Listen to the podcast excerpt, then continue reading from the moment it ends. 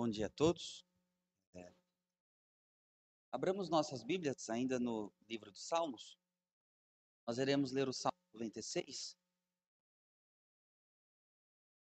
Iremos ler é, dos verso, do verso 4 ao verso 6.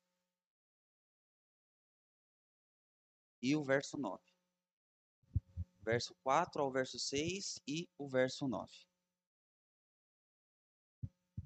Nós, eu convido que a igreja faça essa, oração, essa leitura juntamente comigo, mesmo assentados do jeito que nós que, que a igreja está, nós iremos fazer a leitura dos versos 4 ao 6 e depois o verso 9.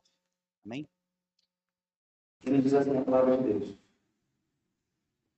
Porque grande é o Senhor e motivo de ser louvado, terrível mais que todos os deuses porque todos os deuses dos povos não fazem ídolos, o Senhor, porém, fez os céus.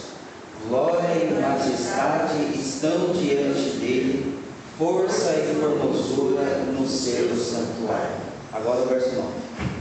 Adorai o Senhor na beleza da sua santidade, temei diante dele todas as terras. Oremos.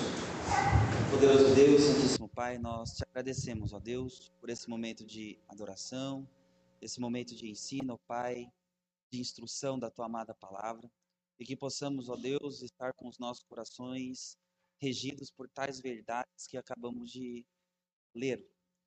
E tu mesmo, Pai, estejas nos dando a instrução, a iluminação correta para que possamos encarar o culto, a adoração, como um grande momento de alegria em nossas vidas e que louvemos e que tributemos a Ti com, com grande gratidão. Estamos adorando o Deus Todo-Poderoso.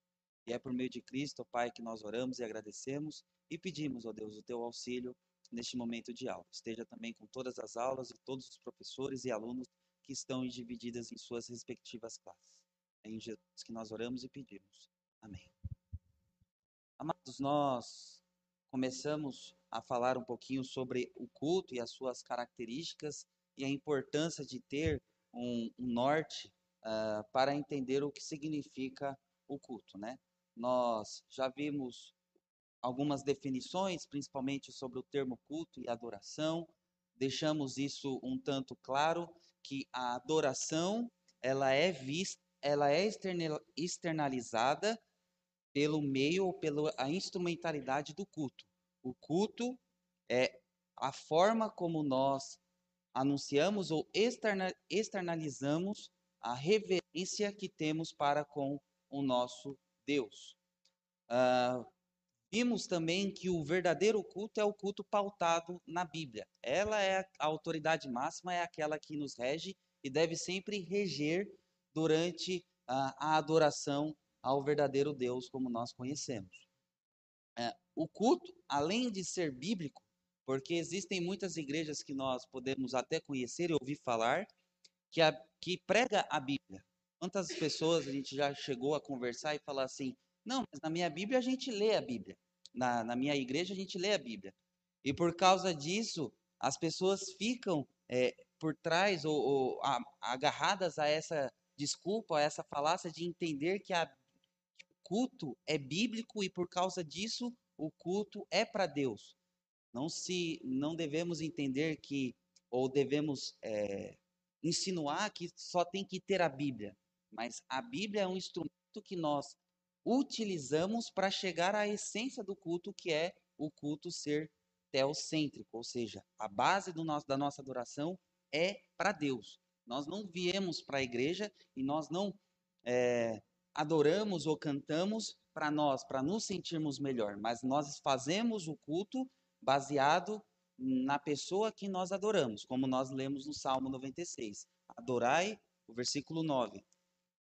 Adorai o Senhor na beleza da sua santidade. Ou seja, a base de todo culto, de toda a adoração e de toda a liturgia é, do culto deve ser teocêntrica. Uh, também o culto é uma ação responsiva, é uma ação que nós realizamos em conjunto. Não é simplesmente o pastor que está fazendo o culto, mas todos em comunhão adoramos a Deus. É um, encontro de Deus para com seu povo. Não é o encontro do pastor para com Deus. Não. É um momento onde nós nos encontramos, nós subimos à presença de Deus. Por isso que o culto é uma ação responsiva. Nós vimos até uh, essa comparação, né, que o Espírito na criação, o Espírito de Deus pairava sobre as águas e a palavra de Deus agia. No culto, a palavra de Deus está presente, da mesma forma como estava na criação, e agora o Espírito que antes pairava sobre as águas, hoje paira sobre os corações do povo de Deus. Então, percebemos que o culto não é uma ação comum. Assim como teve uma certa e grande relevância no momento da criação, hoje o culto para nós também tem que ter essa é, importância. Por causa disso, o culto é o ápice da nossa vida, porque estamos, estamos entrando no Santo dos Santos, estamos entrando diante de Deus. E paramos aqui sobre a forma como que era a adoração e agora em Cristo Jesus a adoração como que ela é, foi tomada.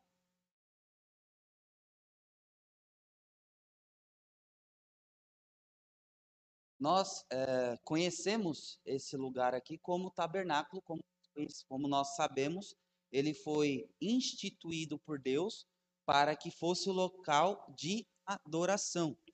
E nós iremos comentar um pouquinho sobre como que era o culto antes e como em Cristo Jesus o culto ele foi muito mais simplificado, mas não perdeu a sua essência. É, é esse que está aqui ao, ao de azul, contornado de azul, isso aqui é todo o tabernáculo é, nessa situação, é, nessa, nesse perímetro aqui aonde ele está sendo é, posto. Então, devemos entender que todo esse local aqui era a casa de Deus, era o lugar da morada de Deus. E cada, um, e cada situação, e cada ponto que Deus pediu para que fosse feito, pediu para que se construíssem a, a arca, a, o incensário, a, ou até mesmo o castiçal, que é o menorá, que é o candelabro, as, a mesa da, da, prepos, da proposição, que é onde ficavam os pães, a bacia, que é onde fazia a lavagem, o altar, com materiais preciosos à toa. Cada, cada utensílio utilizado na construção do tabernáculo era remontando a santidade de Deus. É interessante dizer que essas partes aqui onde está escrito como primeiro véu e, o, e aqui onde está escrito o segundo véu, eram cortinas que eram bordadas com querubins, bordadas em ouro com querubins. Porque a ideia que foi que Deus trouxe é de que e transmitiu a Moisés, e Moisés pediu para que fosse feito, é que a santidade de Deus estava presente. E como nós sabemos, o homem foi criado e ele habitava no jardim do Éden, no Éden. Esse jardim, quando o homem pecou, ele era protegido por querubins. E a ideia de, de querubins no altar é, é, é o seguinte: Deus, a santidade de Deus, é protegida pelos querubins. É como se os querubins tivessem uma missão é, de estar ali ao redor de Deus, como Isaías viu em Isaías capítulo 6, que os, que os serafins estavam ali ao, ao redor de Deus, o, o adorando em sua santidade. E os querubins, como defensores na entrada do jardim, era como se o homem ele não tinha mais o livre acesso à presença de Deus, por isso que tinha os querubins. E essa ideia é colocada quando a gente vê a construção das, das cortinas, como nós sabemos, né? O outro ponto, além do, do tabernáculo remontar a, presença de Deus, a morada de Deus, simbolo, simbolo, simbolicamente, acho que é isso. Obrigado. Simbolicamente, é, o segundo aspecto que é interessante ressaltar sobre o tabernáculo é de que ele mostrava o caminho até Deus. Perceba que há uma progressão aqui. E há só uma forma de entrar nesse caminho. Não existe uma entrada aqui, não existe uma entrada aqui, não existe uma entrada aqui. Existe só uma entrada. E a entrada, ela acontece, e o primeiro ato que acontece depois de você entrar à presença de Deus é o sacrifício. Ou seja, sem derramamento de sangue, não há remissão de pecados, e sem, derrama, sem derramamento de sangue e sem a remissão de pecados, nós não conseguimos entrar na presença de Deus. Então, nós percebemos que a ideia do, do tabernáculo ser construído é uma forma do homem que estava separado de Deus entrar novamente em contato com o Senhor, só que seguindo alguns princípios estipulados por Deus, para que assim houvesse essa nova uh, integração entre homem e o seu Deus. Uh, como eu disse, o primeiro ato ao entrar no tabernáculo era a adoração. Então era necessário que se sacrificasse diante de Deus no altar de bronze, para que a, a presença daquela pessoa que estava sacrificando fosse aceita diante de Deus. Porque, como nós sabemos, todos pecaram e carecem da glória de Deus, e ninguém, não há um justo nenhum sequer. E por causa disso é necessário que haja esse sacrifício. A, começava a adoração diante de Deus com uma expiação, ou seja, com derramamento de sangue, e posteriormente aquele que começou espiando o seu pecado terminava ceando diante de Deus, na presença de Deus, com os seus amigos. Então a ideia é, primeiro, para eu estar em júbilo, em regozijo com Deus, é importante que eu seja perdoado, porque assim há paz. Romanos capítulo 5: Justificados, pois, mediante a Cristo, temos paz com Deus. A paz que vem por meio de Cristo Jesus até nós é por causa do sacrifício. E isso é remontado desde o tabernáculo. Ah, então, a ideia que o, que o tabernáculo e os seus pormenores traz é essa ideia do sacrifício, a ideia da purificação, para que eu possa entrar à presença de Deus, né? Então, esse aqui é o escopo, uh, a projeção de cima, né, do, do, do, do tabernáculo. Uh, nós iremos comentar um pouquinho agora sobre o altar. Como eu estava falando nessa introdução sobre o tabernáculo e os seus pormenores, agora vamos centralizar em cada parte. Não é à toa que o, o altar de bronze ficava no início ou na entrada ou logo após a entrada do tabernáculo que representava a presença de Deus. Porque ele demonstrava que o homem não podia entrar mais diante de Deus se não houvesse a, o perdão, a remissão do seu pecado. O homem, depois que pecou, ele foi distanciado de Deus por causa do seu pecado. A primeira ação do homem, ele viu, quando caiu, uh, quando ele descobriu que ele estava e ouviu a voz de Deus, se esconder. E ele só esteve presente ou na presença de Deus quando Deus o perdoou, quando Deus, quando o homem confessou o seu pecado diante de Deus, porque o homem eh, disse que tinha comido da, da, da, da, do fruto da árvore. Então, o altar, ele representava exatamente essa ideia de que ninguém poderia chegar à presença de Deus sem primeiro passar por esse altar é, de tamanho considerável. Nós iremos ver um, um desenho que mostra uma imagem figurativa do altar, mas eu digo para os irmãos, era um altar muito grande, não era um altar pequenininho como nós pensamos que, que era. Não, era um altar consideravelmente grande para que realmente não tem como eu entrar se eu não passar por ali. É para chamar atenção mesmo, era para destacar a importância deste sacrifício, né? Esses sacrifícios eram essenciais para garantir que pessoas pecaminosas e contaminadas pudessem se aproximar com segurança da presença da presença santa de Deus. É interessante falar isso porque quando Moisés estava ali diante da sarça ardente, o próprio Deus falou o quê? Tira as sandálias, porque você está no lugar santo. Estar na presença de Deus é estar num lugar santo. É estar num lugar separado, diferente. Não é estar em qualquer lugar. É estar na presença do Deus Todo-Poderoso. E para nós que somos pecadores, para entrarmos na presença de Deus, era fundamental que houvesse esse sacrifício. Interessante também destacar, meus amados, que a construção do tabernáculo e as divisões dele foram representativas ao Monte Sinai. Quando nós lemos lá em Êxodo 19, nós percebemos isso, porque havia um limite até onde o de Deus podia se chegar a, a, a, ao, ao Monte Sinai. O povo ficava no. Ah, isso, o sopé da montanha, ou seja, bem na base da montanha.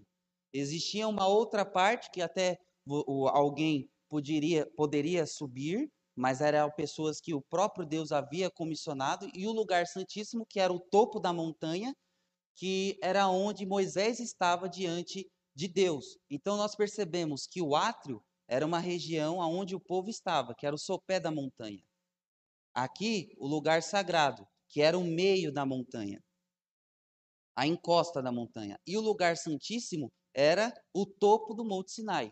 Então, as divisões do tabernáculo, do átrio, do lugar sagrado e o lugar santíssimo, foi redimensionando a ideia do Sinai. A base da montanha, o meio da montanha e o topo da montanha.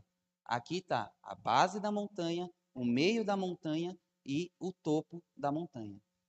Tudo isso para representar a importância dessa conexão que estava sendo refeita através das leis e através do tabernáculo com, de Deus para com o homem.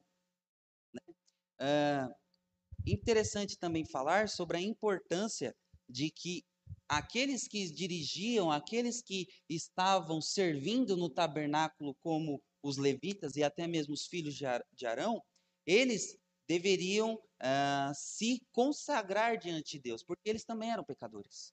Então era necessário que eles sacrificassem em relação a, a eles próprios, né?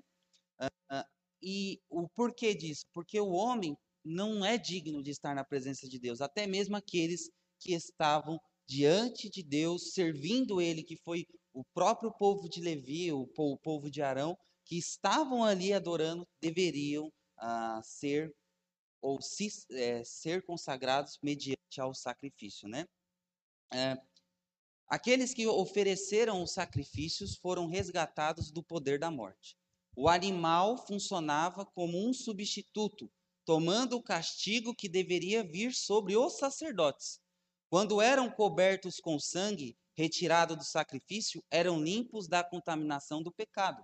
O altar ele tinha quatro pontas e é nessas quatro pontas era necessário ter ah, aspergir o sangue e também sobre o sacerdote era necessário aspergir o sangue, porque assim o sangue sem derramamento de sangue não haveria a expiação do pecado e por causa disso, sem o derramamento de sangue, o sacerdote não ficaria santo, não se santificava.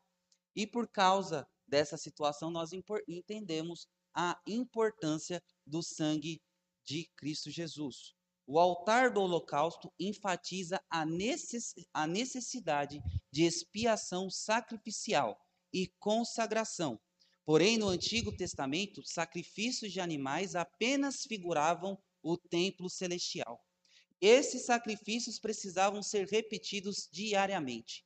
A morte sacrificial de Jesus é um sacrifício perfeito de uma vez por todas. Toda vez que você fosse adorar a Deus, toda vez que você fosse estar na presença de Deus, era necessário que você sacrificasse um cordeirinho, um animal, para que você pudesse chegar à presença de Deus. Sem o derramamento de sangue, sem o sacrifício, você estava indigno diante de Deus. Contudo, em Cristo Jesus, esse sacrifício não é mais necessário, porque ele foi o Cordeiro Pascal, Pascal que morreu uma única vez. E através do sangue dele nós temos o acesso. Nós temos o livre acesso a Deus. Já imaginou hoje você no domingo acordar cedo para pegar um cordeirinho para vir com ele amarrado nas costas para vir diante do, do pastor, que era o sacerdote, e sacrificar ele, ver o cordeirinho morrer, e além disso, você tinha que, que ver é, ele sendo é, aberto ao meio, tirado todas as, as impurezas, como Deus mesmo pede para que seja tirado, para que seja queimado diante de Deus. Quanto tempo o culto não iria demorar? Olha o tanto de pessoas que estão aqui. Olha o tanto de cordeirinhos que iriam morrer. Mas por causa de Cristo Jesus, na cruz de Cristo, nós não precisamos fazer isso. Porque ele foi o cordeiro, ele morreu uma única vez. Na cruz, Jesus Cristo resgata, purifica e santifica aqueles que confiam somente nele pela fé. Não preciso fazer mais sacrifício. Eu preciso somente crer. Somente aqueles que foram santificados por Cristo podem aproximar-se de Deus sem medo. O culto antigamente, além desse sacrifício que era necessário ser feito, o sacerdote necessitava se lavar na bacia. Aqui está escrito fonte, mas é bacia de bronze. O pecado criou uma brecha no relacionamento da humanidade com Deus e trouxe corrupção moral, claramente simbolizada na mistura de sangue e sujeira nas vestes e corpos dos sacerdotes. Ou seja, o sacerdote ele trabalhava arduamente sacrificando e matando o cordeiro, e por causa disso ele ficava sujo de sangue e de terra, mostrando a impureza do pecado. Contudo, era necessário que ele se lavasse. E a bacia de bronze é, é colocada logo após, logo, logo após o altar simbolizava a limpeza, a lavagem. O sacerdote tinha que lavar as mãos e os pés. Uh, em, em segue-se uma advertência: lavarão, pois, as mãos e os pés para que não morram. Se não me engano, é em Levítico. Essa determinação revela o objetivo principal da bacia. O altar e a tenda da congregação serviam como caminho da ligação, ou seja, eu fazia essa projeção até a presença de Deus através do qual o sacerdote, e pela sua mediação, ele era o mediador, ele era aquele que era comissionado por Deus para fazer esse sacrifício. Israel como um todo entravam na presença do Deus Santo. Em sua presença há somente duas opções: a morte devido à contaminação ou a adoração através da pureza. A lavagem com água era a forma provisória e repetitiva providenciada pelo Senhor, pelo qual os sacerdotes eram submetidos à purificação ritual e assim pudessem ministrar em sua presença. A ideia aqui, aqui está o, o, altar, perceba que ele não é tão pequeno quanto nós pensamos, ele é, é bastante, é bem alto até, e aqui é onde fazia a queima. Aqui a bacia de bronze, o, é interessante destacar Salomão, que Davi passou uma instrução para Salomão. Salo, Davi, consequente, com certeza inspirado por Deus, ele entendeu a ideia da purificação. E ele não, no templo de, que foi construído por Salomão, ele não pediu para que fosse construída simplesmente uma bacia, mas ele fez um mar de fundição de bronze. Esse mar tinha 2 metros de profundidade por 5 metros de diâmetro. A ideia ali é a seguinte: a purificação não é simplesmente pelas mãos ou pelos pés, que já simbolizavam bastante coisa. No Antigo Testamento, quando falavam sobre mãos e sobre pés, mãos, obras, as minhas obras lavadas, purificadas pelo sacrifício que eu fiz. Pés, caminho, ou seja, o meu caminho é purificado pelo sacrifício. Essa é a ideia de mãos e pés. O sacerdote, como mediador de Deus, ele tinha que ter as mãos puras, as obras purificadas e o seu caminho, consequentemente, purificado pelo derramamento de sangue que ocorreu. Por isso que Cristo Jesus, Cristo Jesus é o sumo sacerdote perfeito, porque ele tem as mãos puras e os pés puros, ou seja, ele não tem pecado. Voltando ao mar de bronze construído uh, ou mostrado por, por Davi lá em primeiro livro das Crônicas, capítulo 28, versículo 19, foi tirada essa bacia, que já era já é considerado tamanho pequeno, e foi colocado esse mar de fundição, grande, de 5 metros de diâmetro por 2 de profundidade, aonde o sumo sacerdote ele se banhava. Ele realmente tomava um banho. A lavagem era completa demonstrando que a ideia do sacrifício, a ideia de estar presente, de, é, presente ou na presença de Deus, tem que estar totalmente reto, puro. Ah, o autor que eu peguei essas informações, ele mostra que grande parte do que foi feito nesse mar de fundição, que esse mar de bronze, que tinha é, 12 bois, é, quatro, é, três, então tinha três, três, três, três. Isso simbolizava do, o número 12, as tribos, e os bois, é, no Antigo Oriente, simbolizava força, simbolizava.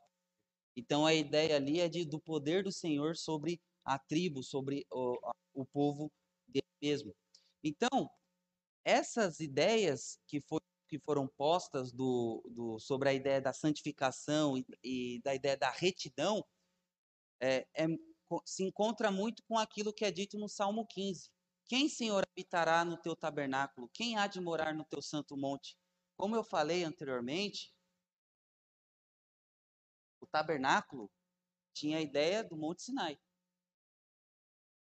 Se o tabernáculo tinha a ideia do Monte Sinai, aqui era o pé da montanha, aqui era o meio da montanha, e aqui era o, o, o, o, o, topo da montanha, Davi, no Salmo 15, ele diz: Quem, Senhor, habitará no teu tabernáculo?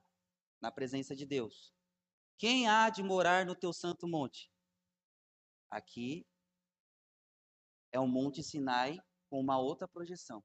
Então Davi entende que o Monte Sinai, divis... que o tabernáculo, as divisões dele eram figurativas ao Monte Sinai, o pé da montanha, o meio da montanha e o topo da montanha.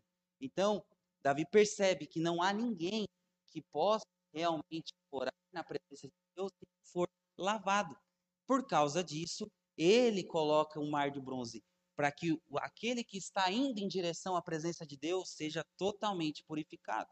No versículo 2 do Salmo 15, ele diz: O que vive com integridade e pratica a justiça e de coração fala a verdade. Isso demonstra que a bacia e o mar de fundição ofereciam mais que somente a lavagem com água. Eles apontavam para uma realidade maior. A entrada na presença de Deus exigia pureza moral. A provisão de um ritual de purificação pelo Senhor consagrou Arão e seus descendentes ao serviço, mas não os livrou de seus pecados. Pelo contrário, a necessidade de se lavarem continuamente enfatizava sua impureza, sua incapacidade de se manterem puros e a paciência de Deus diante da necessidade de punição por seus pecados. Até o momento em que fosse comissionado outro sumo sacerdote. A semelhança de Melquisedeque, santo, inculpável e sem mácula, separado dos pecadores. Hebreus 7, 26. Para tratar a contaminação. Este sumo sacerdote, inocente, Jesus, amou a igreja e a si mesmo se entregou por ela para que a santificasse, tendo-a purificado por meio da lavagem de água pela palavra, para assegurar a si mesmo igreja gloriosa, sem mácula, nem ruga, nem coisa semelhante, porém santa e sem defeito.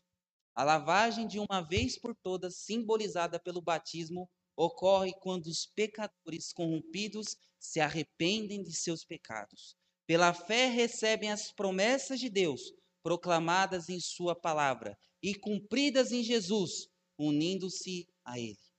Através desta união, os crentes rompem com suas vidas antigas e iniciam um processo de santificação, no qual eles vão assumindo as qualidades de seu Salvador, que assegurará a conclusão da santificação em um lugar onde eles viverão para sempre na presença do Deus Santo. A ideia não é simplesmente é, ter uma lavagem, mas o que essa lavagem simboliza. E essa lavagem simboliza realmente esse desejo de estar santo puro diante de Deus. Mas, como é dito, o próprio Arão e seus filhos não conseguiam ter essa pureza. Então, era necessário que eles recebessem também o derramamento de sangue sobre eles. Mas Cristo Jesus, o sumo sacerdote perfeito, ele não precisa disso. E por causa das obras de Cristo Jesus, nós somos lavados lavados pelo sangue.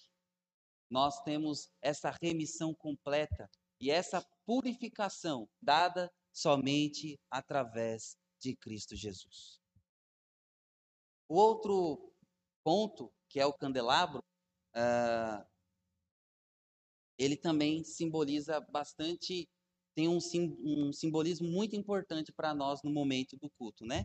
Aí, o, o significado dele ali no momento da adoração e por que Deus pediu para que se colocasse é, primeiramente, ele iluminava. Ele iluminava os sacerdotes que serviam no lugar santo. Vou voltar aqui só para mostrar. Até aqui, essa região era onde o povo, é, até aqui era onde o povo ficava. A partir daqui, só o sumo sacerdote ele conseguia ter esse acesso a Deus. Ele depois de ser lavado, de ser purificado, ele entrava aqui no lugar sagrado ou lugar santo, aonde ficava o castiçal ou o candelabro e essa mesa da proposição, aonde ficavam os pães, doze pães que eram diariamente trocados. E esses é, e, e nesse candelabro simbolizava, além dele iluminar uh, os sacerdotes, ele também mostrava e tinha um significado muito importante para o povo. Mas uma, uma curiosidade sobre esse castiçal, ele foi feito com um talento de ouro, que equivale a 34 quilos de ouro puro. Convertendo esse valor para os nossos dias, só este castiçal valeria hoje 10 milhões e 200 reais. Então, isso não é porque Deus é, é, quer, quer se aparecer, porque Ele é santo, Ele é puro. Não merece ou Ele não exige algo que não seja é, relevante a Ele, a imagem dele. Nós estamos adorando um Deus poderoso. E o ouro simbolizava a beleza, o ouro simbolizava algo mais belo que existia no mundo naquele tempo. Hoje, se se fosse para construir um tabernáculo e Deus mandasse as orientações, com certeza ele pediria outros tipos de materiais. Mas naquele tempo, o ouro simbolizava a pureza, a riqueza. E por causa disso, o povo tinha que entender que estava adorando Deus. Em razão disso, Deus exige sempre o melhor. O desenho do candelabro, como nós estávamos mostrando, é mais ou menos desse tipo aqui. Ele tem uma haste central com três ramos de cada lado, totalizando assim um, uh, ao todo sete hastes, é, ponteiras aqui. Ele parecia uma árvore. De fato, seu desenho era típico das árvores estilizadas retratadas na arte antiga do Próximo, do próximo Oriente. No, no antigo Próximo Oriente, artisticamente, a árvore significava vida, prosperidade e produtividade. Para o povo de Deus, a menorá no templo simbolizava a mesma coisa, a vida e as bênçãos que Deus havia dado ao seu povo. No entanto, o candelabro deveria também lembrar o povo hebreu de uma árvore em particular. O tabernáculo ele foi construído remontando a ideia do Éden. Por isso que é, não simplesmente por causa do ouro ou das riquezas que haviam, mas por causa da ideia o Éden, perfeita comunhão entre Deus e o homem. Tabernáculo, a religação ou a forma de Deus se reconectar, do homem se reconectar com seu Deus. Ou seja, a ideia de estar na presença de Deus, assim como no Éden. E é interessante destacar que, assim como no Éden, Deus também no tabernáculo colocou uma árvore. E essa árvore que é simbolizada aqui que, os, que, que nós devemos ter em mente é a árvore ah, da vida. Então Deus coloca essa árvore, eh, que é o menorá, que é o candelabro, para que os adoradores lembrassem do jardim no Éden, como um santuário onde Adão era o sacerdote. No meio do jardim, o santuário era a árvore da vida. A menorá era, portanto, símbolo não somente da vida, mas da vida eterna para o verdadeiro povo de Deus. E Deus não olhou somente para trás, para a árvore da vida no jardim, mas antecipou a árvore da vida que está nos novos céus e nova terra, descritos em Apocalipse 22. Lá, naquele santuário edênico da Nova Jerusalém, o apóstolo João tem uma visão do rio da água, da vida, brilhante como cristal, que sai do trono de Deus e do Cordeiro. No meio da sua praça, de uma, de uma e outra margem do rio, está a árvore da vida, que produz doze frutos, dando o seu fruto de mês em mês, e as folhas da árvore são para a cura dos povos. Deus, para o povo que estava vivendo no tempo do tabernáculo, é, trouxe a menorá simbolizando a árvore da vida do jardim. Para nós, nós vemos a árvore do jardim, mas vemos também a árvore dos novos céus e da nova terra. Também é significativo notar que a menorá era um candelabro de sete hastes. O número sete na cultura hebraica frequentemente levava a ideia de completude e inteireza. E é bem provável que o número apontasse para o conceito de conclusão do sábado. Sétimo dia, Deus descansou. Como tal, serviria como lembrete da semana de criação, de sete dias em que Deus trouxe a primeira luz ao mundo. Para o adorador hebreu, portanto, o candelabro apontava para o passado, quando a luz de Deus inundou o mundo, e no tabernáculo, apontava para o presente, quando Deus fazia brilhar a perfeita luz na comunhão do pacto. Para o crente de hoje, a menorá é um objeto desnecessário. Nós não precisamos de ter um candelabro aqui, porque Jesus diz: Eu sou a luz. Jesus diz lá em João 8: Eu sou a luz do mundo. Quem me segue não andará nas trevas, pelo contrário, terá a luz da vida. E a menorá simbolizava vida. Portanto, se a menorá simbolizava a vida, Jesus Cristo, ele tipifica exatamente essa luz, que é uma luz eterna, que é uma luz frequentemente, é, brilha frequentemente diante de Deus e, e nos ilumina. De fato, Jesus é a verdadeira luz que vinda ao mundo ilumina a todo homem. João 1:9. E na Nova Jerusalém não haverá necessidade de uma menorá, ou seja, de uma luz, porque a cidade nem precisa, não precisa nem de sol, nem da lua para lhe darem claridade, pois a glória de Deus a iluminou e o cordeiro é a sua lâmpada. Apocalipse 21, 3. Além dessa função que eu estou dizendo, né? Essa menorá tinha que ser, tinha que ser alimentada com um óleo específico para que ela ficasse brilhando continuamente, dizendo a ideia que a luz de Deus é uma luz eterna. Quem era responsável por isso era os filhos de Arão, para que cuidassem desse, desta iluminação. Além dessa função utilitária de iluminar o trabalho ali feito no lugar santo, a natureza da luz brilhando constantemente simbolizava a eterna entrega da parte de Deus de vida e luz ao seu povo especialmente na encarnação e obra de Jesus Cristo. Então, o menorá, o castiçal, simboliza essa luz que veio ao mundo e iluminou-nos. E por causa disso nós devemos agradecer a Deus, porque Jesus Cristo é a nossa luz. E ele mesmo fala: Quem vem a mim, eu sou a luz do mundo. Quem me segue não andará nas trevas, pelo contrário, terá a luz da vida e isso já simbolizado no tabernáculo. A mesa da proposição, que era onde ficavam os doze pães, né? É, ele era posicionado, como nós vimos naquela projeção de cima, é, à direita, e ele, a mesa era de madeira de acácia e revestida de ouro puro. Media cerca de um metro de comprimento, meio metro de largura e 70 centímetros de altura.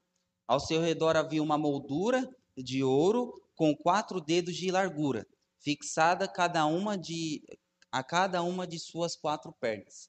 Havia uma argola de ouro por onde se introduzia as varas quando chegasse o momento de transportá-la.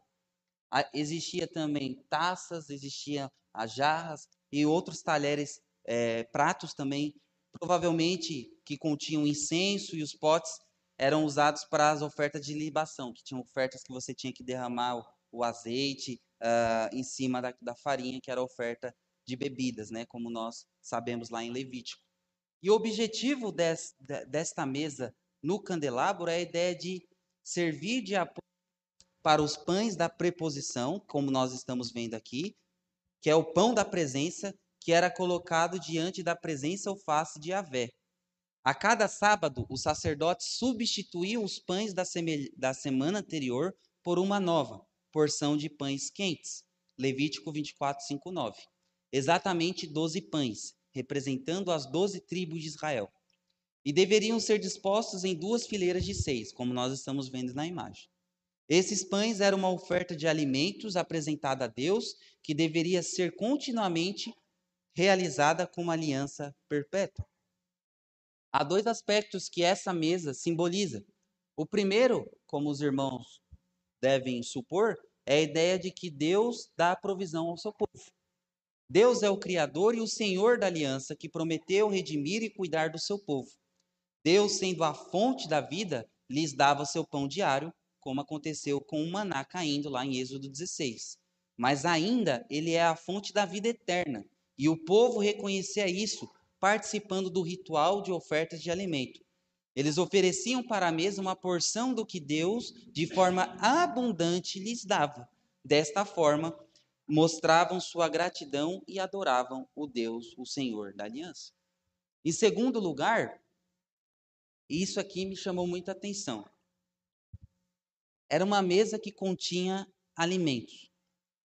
E essa mesa que tem alimentos geralmente é uma mesa que nós comemos. E nós chamamos, e principalmente no Oriente tem esse costume, nós chamamos pessoas íntimas para comer em nossas casas.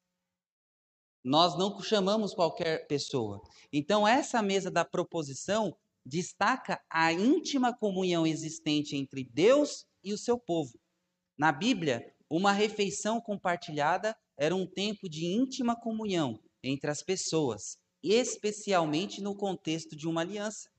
Por exemplo, a refeição de Abraão com Deus lá em Gênesis 18, 9, quando Jesus estava com, com Abraão, mais os dois anjos, e dois anjos foram lá para Sodoma e Gomorra, e Jesus permaneceu ali com Abraão, e aí Abraão, vendo que ele era Deus, pediu para Sara é, matar, cevar um, um, novilho e apresentou outro tipo de bebida para que eles tivessem essa refeição. Aconteceu que desceu o fogo do céu, aquela comida subiu, né, porque foi queimada como uma oferta, como holocausto diante de Deus, e aí Arão percebeu que estava diante de Deus, do próprio Jesus. Jesus estava ali comendo com Abraão. Significa, significativamente um capítulo anterior de Êxodo, Êxodo mostra um maravilhoso exemplo disso. Em Êxodo 24, 9 ao 11, depois que, de, depois que Deus deu sua lei a Israel, Moisés e os anciãos subiram à montanha para comerem uma refeição com o Senhor. E o texto relata de forma maravilhosa que naquele momento eles viram ao Senhor. Vamos abrir lá em Êxodo 24,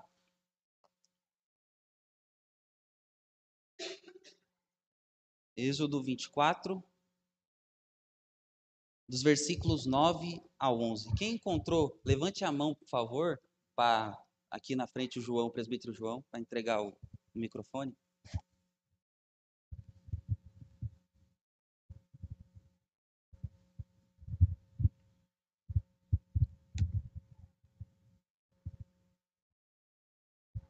Pode ler. Êxodo 24, 9. E subiram Moisés e Arão e Nadab e Abiú e setenta dos anciãos de Israel. E viram o Deus de Israel, sobre cujos pés havia uma como pavimentação e pedras de safira que se parecia com os céus na sua claridade.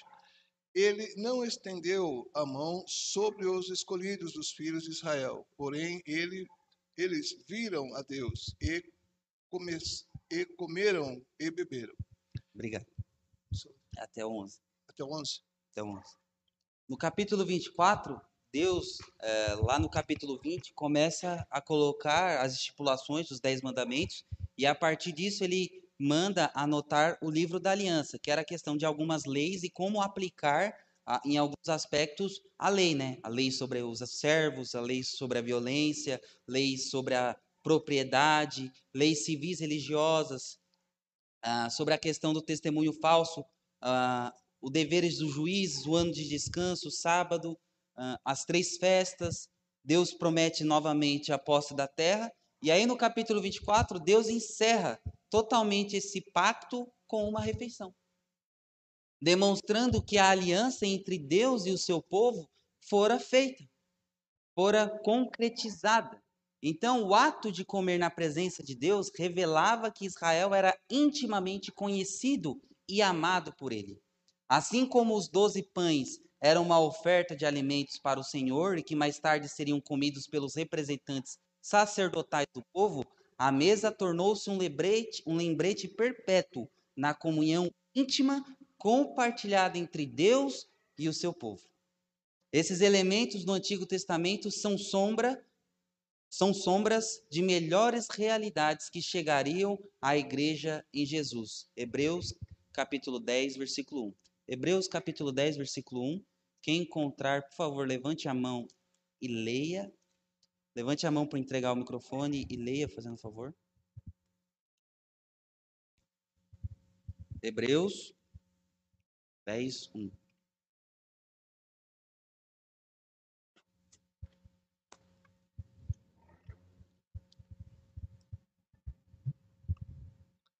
Ora, visto que a lei tem sombra dos bens vindouros, não a imagem real das coisas, nunca jamais pôde tornar perfeito os ofertantes, como os mesmos sacrifícios que, anos após anos, perpetuamente eles ofereceram. Ofereciam. Obrigado, amado. É, ora, visto que a lei tem, tem sombra dos bens vindouros, não a imagem real das coisas. Uma sombra, não a imagem real.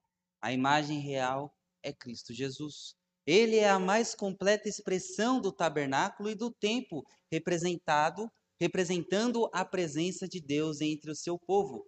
Qual o nome de Jesus? Emmanuel, Deus conosco. Lá em João, Evangelho de João, capítulo 1, 14, ele fala que ele tabernaculou conosco. Por meio dele, Deus deu vida à igreja, tanto agora como eternamente. O pão da presença, em última análise, apontava para Jesus como o pão do céu. É interessante destacar isso. É, Evangelho de João, capítulo 6, versículos 35 e 48. Esse eu vou fazer a leitura. Versículo 35 de João 6. Ele diz: Declarou-lhes, pois, Jesus: Eu sou o pão da vida. O que vem a mim jamais terá fome, e o que crê em mim jamais, jamais terá sede. Versículo 48. Jesus novamente diz: Eu sou o pão da vida. O pão que era simbolizado nessa mesa da preposição, que era posto todos os dias, que eram trocados todos os dias, que simbolizava a vida, a provisão de Deus, era a imagem figurada de Cristo Jesus. Ele é o verdadeiro maná celestial. Versículos 30 ao 33 do próprio capítulo 6 de João, ele diz: Então lhe disseram eles: Que sinal fazes para que o vejamos e creiamos em ti? Quais são os teus feitos? Nossos pais comeram maná no deserto, como está escrito. Deu-lhes a comer o pão do céu. Replicou-lhe Jesus: Em verdade, em verdade vos digo: Não foi Moisés quem vos deu o pão do céu. O verdadeiro pão do céu é meu Pai quem vos dá. E quem deu esse pão foi o próprio, quem, quem é esse pão é o próprio Cristo Jesus. E todo aquele que come sua carne e bebe seu sangue, isto é, aquele que crê nele, tem a vida eterna. E aonde nós vemos esses, esses símbolos de comer a carne, que é o pão, e beber o sangue dele, símbolos é, nos nossos dias de hoje, onde, onde nós vemos essas, esses elementos agindo em uma convergência para trazer a ideia de comer e de beber do sangue de Cristo Jesus a Santa Ceia. Esse ato de alimentar-se de Cristo pela fé é simbolizado na ceia do Senhor, que não mais se limita aos sacerdotes, porque quem deveria comer o pão era somente os sacerdotes, não era o povo. Como os pães da proposição da antiga aliança. Na, re, na refeição da nova aliança, todos os crentes podem tomar parte da íntima comunhão com Deus Trino. E juntos a igreja comprova que são conhecidos e amados por Ele. A ideia de ter a mesa do Senhor não é a ideia de simplesmente ter um pão e um suco de uva e, e o pastor ler o texto que todo mundo sabe de cor e salteado. Não, a ideia de ter comunhão com Deus. Quando nós comemos a Santa Ceia e participamos da Santa Ceia, temos comunhão. E essa comunhão é renovada no símbolo da Santa Ceia. Essa comunhão é externalizada, porque nós não chamamos a comer à nossa mesa quem não conhecemos, quem não gostamos. Mas essa íntima relação com Deus é apresentada na mesa e por causa disso nós devemos ter em mente fazer isso em memória de mim. A ideia do sacrifício, a ideia do amor que ele sentiu por nós, simbolizados no pão e no suco. A mesa do Senhor aponta ainda para a gloriosa ceia das bodas do Cordeiro, onde Cristo e sua igreja viverão em comunhão eterna. Esta é a mesa que Deus está preparando para aqueles que o amam, antes para aqueles que são amados por Ele. Quem toma parte na mesa do Senhor é aquele que conhece o Senhor, aquele que realmente tem essa relação íntima com Deus. No lugar santo existia também incensário, o altar do incenso. Enquanto isso, o altar de incenso servia ao propósito prático de perfumar, perfumar agradavelmente o ar. Eu já ouvi e já li rapidamente em alguns livros que vêm falar sobre essa teologia do pacto, que o incensário servia para perfumar o ar por causa do sacrifício que, que, queimava e tinha aquele cheiro forte de carne, de, de gordura sendo queimado. O animal era queimado ali. O sacrifício não era algo bonito. Não vamos romantizar o sacrifício. Era um animal que era queimado ali. Ah, no entanto, ah, eu já ouvi também falar, e nós iremos até passar por cima disso aqui um pouco, que o incenso, a fumaça que subia, simbolizava as orações. E elas tinham que ter esse perfume agradável, porque as nossas petições, porque a nossa presença diante de Deus é algo, porque Ele é um ser totalmente santo e nós somos impuros. Então, é a mesma forma de você estar diante de um mendigo que não toma banho há um bom tempo. Não é um cheiro muito agradável. Então, a ideia da cortina de fumaça cheirosa é a ideia de estarmos sendo aceitos diante de Deus com esse perfume que vem através do, do incensário, né? Todos os cinco sentidos eram ministrados pelo ritual sacerdotal diário. Visão, olfato, paladar eram dirigidos através do candelabro. Do altar do, do, de incenso e da mesa dos pães, da preposição, enquanto a audição era ministrada pelos sinos nas vestes do sumo sacerdote. Visão, a luz que tinha do candelabro, o olfato, o incensário, o paladar, o pão, e o, o, o áudio era o sino que, os, que o sumo sacerdote tinha que ter, mostrando que ele estava caminhando, né? em direção aos santos dos santos. Tudo era concebido com uma rica experiência multissensorial voltada para Deus, não porque ele tenha sentidos nossos, mas como um reconhecimento da bondade de cada um dos nossos diversos sentidos que ele nos deu. Somente o melhor de tudo, somente o melhor de tudo poderia ser o bom suficiente para se oferecer ao criador do universo. A ideia que ele está querendo dizer é que a concentração no momento do culto, todos os sentidos estavam atentos ao culto, à adoração a visão, o paladar, a audição, o olfato, tudo estava é, sendo regido por estar na presença de Deus. Você não tinha como se perder a concentração, porque nós devemos estar diante de Deus totalmente fitos, concentrados. Nós não estamos diante de um Deus comum. Estamos diante do Deus todo-poderoso.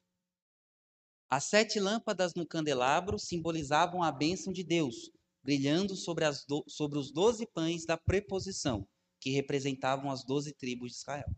O próprio candelabro era uma espécie de coluna de fogo em miniatura. A coluna de fogo servia para aquecer e guiar o povo quando eles caminhavam e peregrinavam à noite. Lembrando a presença de Deus com o seu povo no deserto. O altar do incenso formava a adequada coluna de fumaça para acompanhar a coluna de fogo no candelabro. Deus não colocou nada no tabernáculo que não remetesse à memória do povo. O candelabro iluminava, assim como a coluna de fogo nos iluminou. O incensário tinha fumaça, assim como a coluna de fogo nos acompanhava quando nós peregrinávamos uh, no dia, onde Deus nos protegia do calor. E ainda mais, a fumaça do próprio incenso subindo constantemente do altar passou a simbolizar as orações do povo diante de povo de Deus subindo constantemente diante do Senhor. No tabernáculo, o incenso só podia ser oferecido pelos sacerdotes. Há uma história narrada tanto em Reis quanto em Crônicas sobre o rei Azarias ou o rei Uzias, que tentou queimar incenso diante de Deus. E ele foi acometido de lepra, e ele, que era um bom rei, quis queimar incenso diante de Deus, e Deus falou, Deus o castigou, o amaldiçoou com a lepra, e ele teve que viver longe do seu povo. A ideia de orações subindo à presença de Deus como incenso está lá no Salmo 142. Salmo 142, versículo. Salmo 141, perdão, amados. Salmo 141, versículo 2. Salmo de Davi, ele diz: Suba à tua presença a minha oração como incenso. A ideia não é simplesmente de subir, mas o incenso tinha um cheiro bom. Então o que Davi está querendo dizer é: suba a minha presença, as, a tua presença, as minhas orações com um cheiro agradável, com um cheiro aprazível ao Senhor. Uma outra característica interessante sobre o incensário, sobre o incenso, o, o, o incensário, no dia da expiação, que era o dia onde o sumo sacerdote ele ia à presença de Deus no Santo dos Santos, ele carregava um incensário minúsculo. Eu acho que foi daí que a Igreja Católica pegou aquela ideia do incensário. No dia da expiação, o sumo sacerdote carregava consigo um incensário portátil, que fornecia uma nuvem protetora de fumaça, sobre a qual ele poderia chegar com segurança.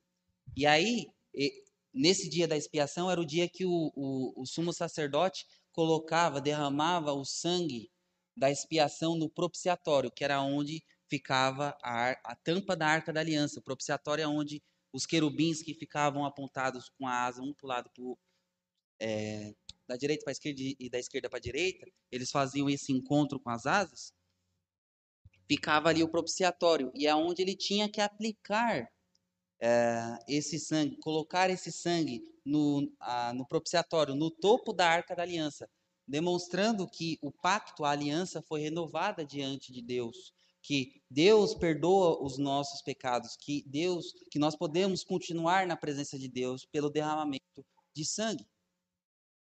Embora o incenso fosse uma parte essencial da adoração no tabernáculo e no templo, não é mais necessário é, para o culto da nova aliança.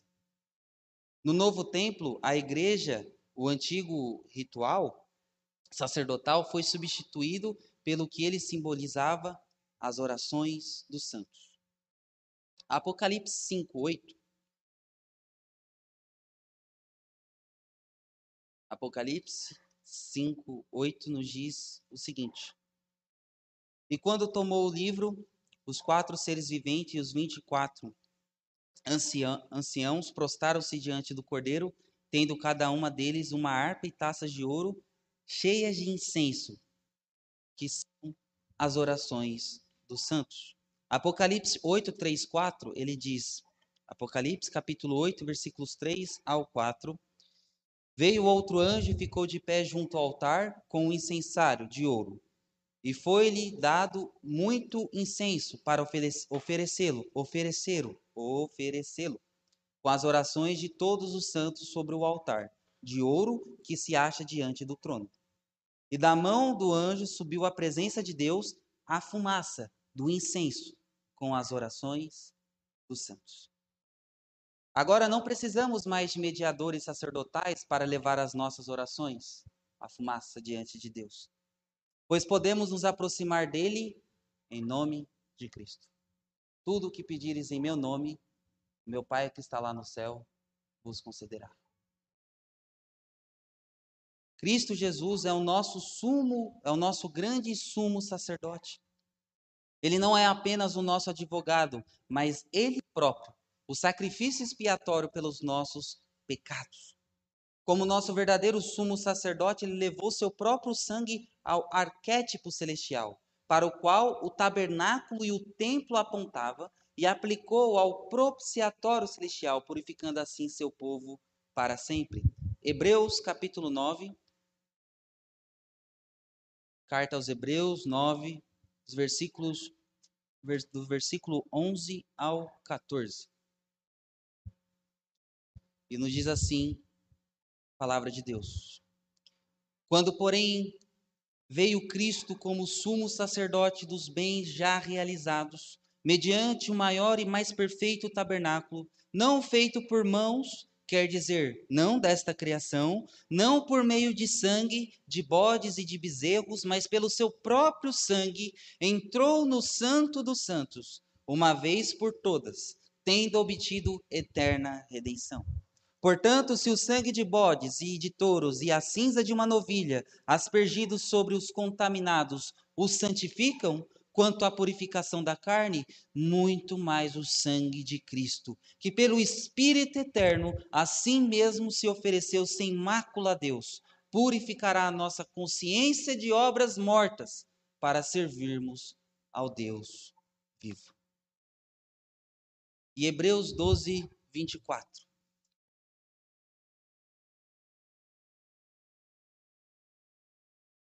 Hebreus 12, 24, e nos diz: e a Jesus, o mediador da nova aliança, e ao sangue da expersão que fala coisas superiores ao que fala o próprio Abel. Isto é, o que nos permite aproximarmos-nos de Deus sem medo, sem uma cobertura protetora de incenso, seguros através do sangue aspergido de Cristo, que é o mediador da nova aliança.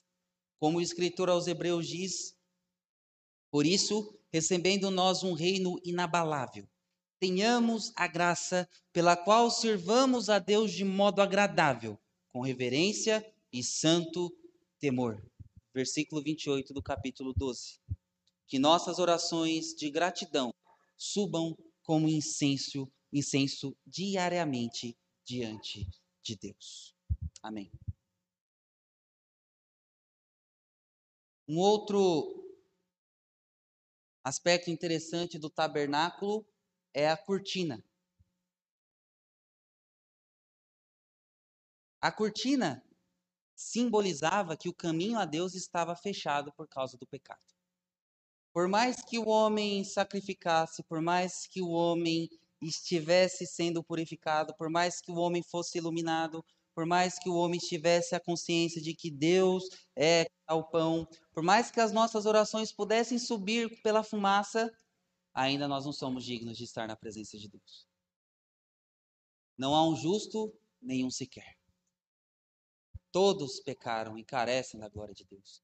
Não há uma forma de estar na presença de Deus por nós mesmos. E a cortina simbolizava exatamente isso demonstra que a presença de Deus, que era simbolizada na arca da aliança, era inacessível diante do homem por causa do seu pecado.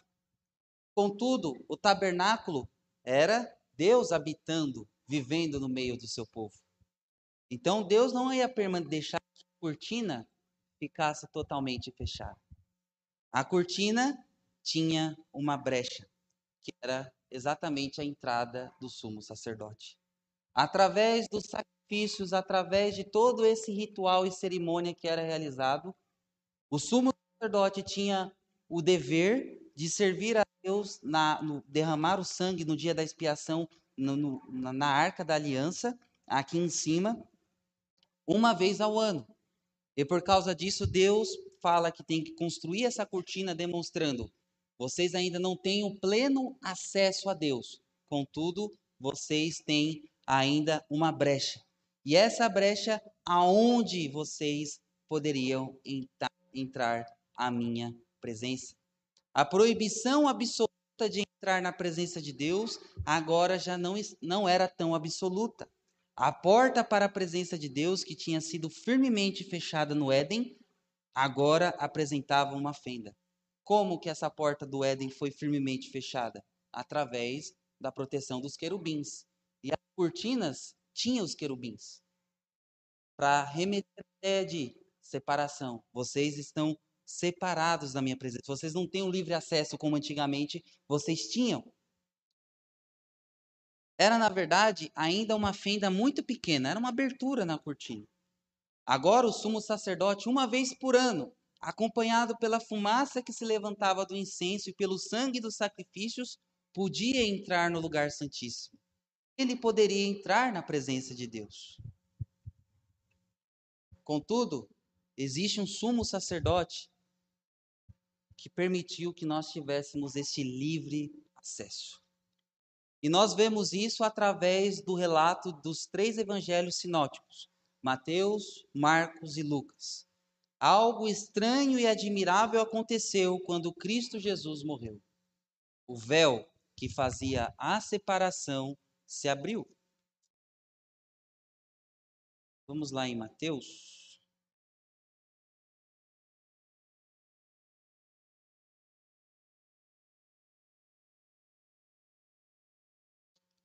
Mateus capítulo 27, versículo 21 versículo 51, perdão, irmãos. Mateus 27, capítulo 50, 27, versículo 51. E nos diz assim: a morte de Jesus, ele mostrava que Jesus tinha morrido, e quando Jesus entregou, o versículo 50, e Jesus clamando outra vez com grande voz, entregou o Espírito, ou seja, morreu. E ao ter morrido, ele diz: Eis que o véu do santuário se rasgou em duas partes, de alto a baixo. Tremeu a terra e fenderam-se a rocha. Essa cortina deixou de existir. Agora temos o livre acesso à presença de Deus, estar diante do Santo dos Santos. O caminho para a presença de Deus foi uma vez, foi mais uma vez aberto e os evangelhos sinóticos apresentam um fato, enquanto o autor de Hebreus explica o que aconteceu.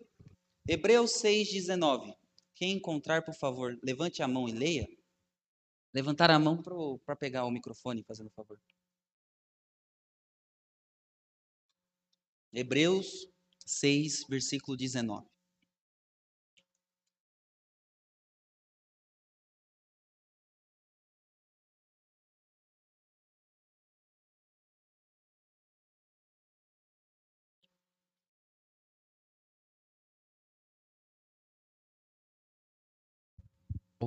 Temos por âncora da alma, segura e firme, e que penetra além do véu. Que penetra além do véu. Como sumo sacerdote no tabernáculo no templo, Jesus entrou no Santo dos Santos, ou seja, Jesus esteve na presença de Deus, na arca, que no caso aqui do tabernáculo representada pela arca da aliança. No entanto, Jesus não adentrou apenas a representação terrestre do lugar mais santo do templo. Não era diante da arca da aliança que Jesus entrou. Não foi diante da arca da aliança que Jesus esteve, mas foi diante do verdadeiro Deus, do verdadeiro Santo dos Santos no céu.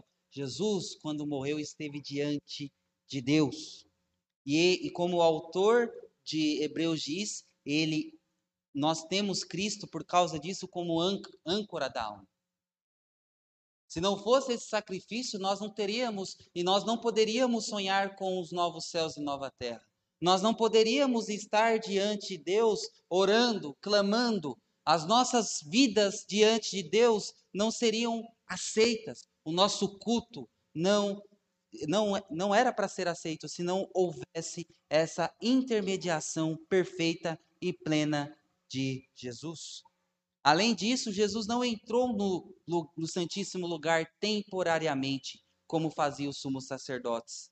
Em vez disso, ele entrou de uma vez por todas. Hebreus 9, quando, como nós lemos, né, Hebreus 9, do 11 ao 12, diz: Quando, porém, veio Cristo como sumo sacerdote dos bens já realizados, mediante o maior e mais perfeito taber, taber, tabernáculo, Aqui ele já está falando sobre a ideia do céu, sobre a ideia de estar na presença de Deus. Não feito por mãos, quer dizer, não desta criação. Não foi por homens que foram construídos, foi pelo próprio Deus. Não por meio de sangue de bodes e de bezerros, mas pelo seu próprio sangue. Entrou no Santo dos Santos, uma vez por todas, tendo obtido eterna redenção. Por isso que nós, quando estamos diante de Deus, nós não é, no momento de culto e adoração, nós não estamos trazendo a, o cordeirinho ou a ovelhinha, porque uma vez por todas Jesus Cristo morreu e através do seu sangue nós temos esse livre acesso. Finalmente, o autor de Hebreus nos diz que também temos o privilégio de entrar nos santos dos santos pelo sangue de Jesus. Hebreus 10, versículos 19 e 20 nos diz assim: Tendo, pois, irmãos, interpidez para entrar no Santo dos Santos pelo sangue de Jesus, pelo novo e vivo caminho que ele nos consagrou, pelo véu, isto é, pela sua carne. A carne de Cristo Jesus também foi rasgada quando ele foi atravessado ao meio. Ele nos mostra ainda que a cortina representava o corpo de Cristo, com, com o derramamento de seu sangue, essa cortina foi rasgada e o caminho para a presença de Deus foi restaurado. Os querubins, guardiões com a espada flamejante, foram removidos. O que foi perdido em Adão foi recuperado em Cristo Jesus a presença de Deus. Rapidamente, meus amados, chegamos ao último nível, a Arca da Aliança. E essa arca, é, ela é feita também de madeira de acácia e banhada de ouro, e coberta por dois querubins, como nós estamos vendo, que estendiam um de frente para o outro. Sob aquelas asas estava o propiciatório, e no dia da expiação era ali que o sumo sacerdote aspergia o sangue dos sacrifícios para a, propicia a propiciação e a expiação dos pecados. Na, na arca continha os dez mandamentos em duas tábuas a vara de Arão em um vaso de maná.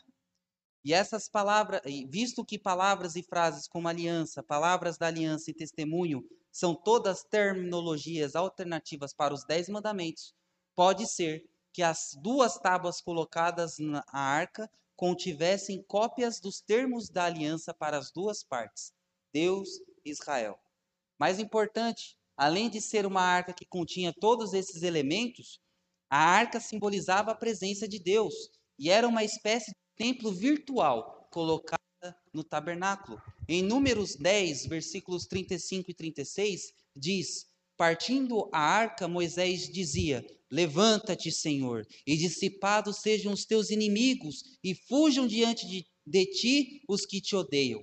E quando pousava a arca, diziam: Ele dizia: Volta ao Senhor para os milhares de milhares de Israel.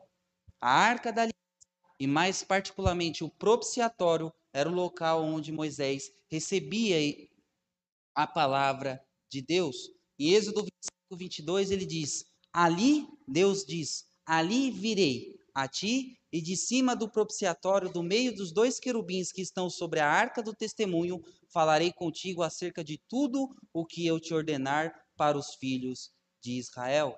Também a Arca da Aliança era um lugar de oração e provavelmente tenha sido diante da arca que Davi orou, como registrado em 2 Samuel 7,18, quando, quando Deus faz aliança com Davi, dizendo que a linhagem dele seria um rei, um, uma linhagem de reino perpétuo, que simbolizado ou que era a promessa de Cristo Jesus. E também pode ser que até Isaías estivesse diante da arca da aliança quando viu ali o Senhor sentado no seu alto e sublime trono.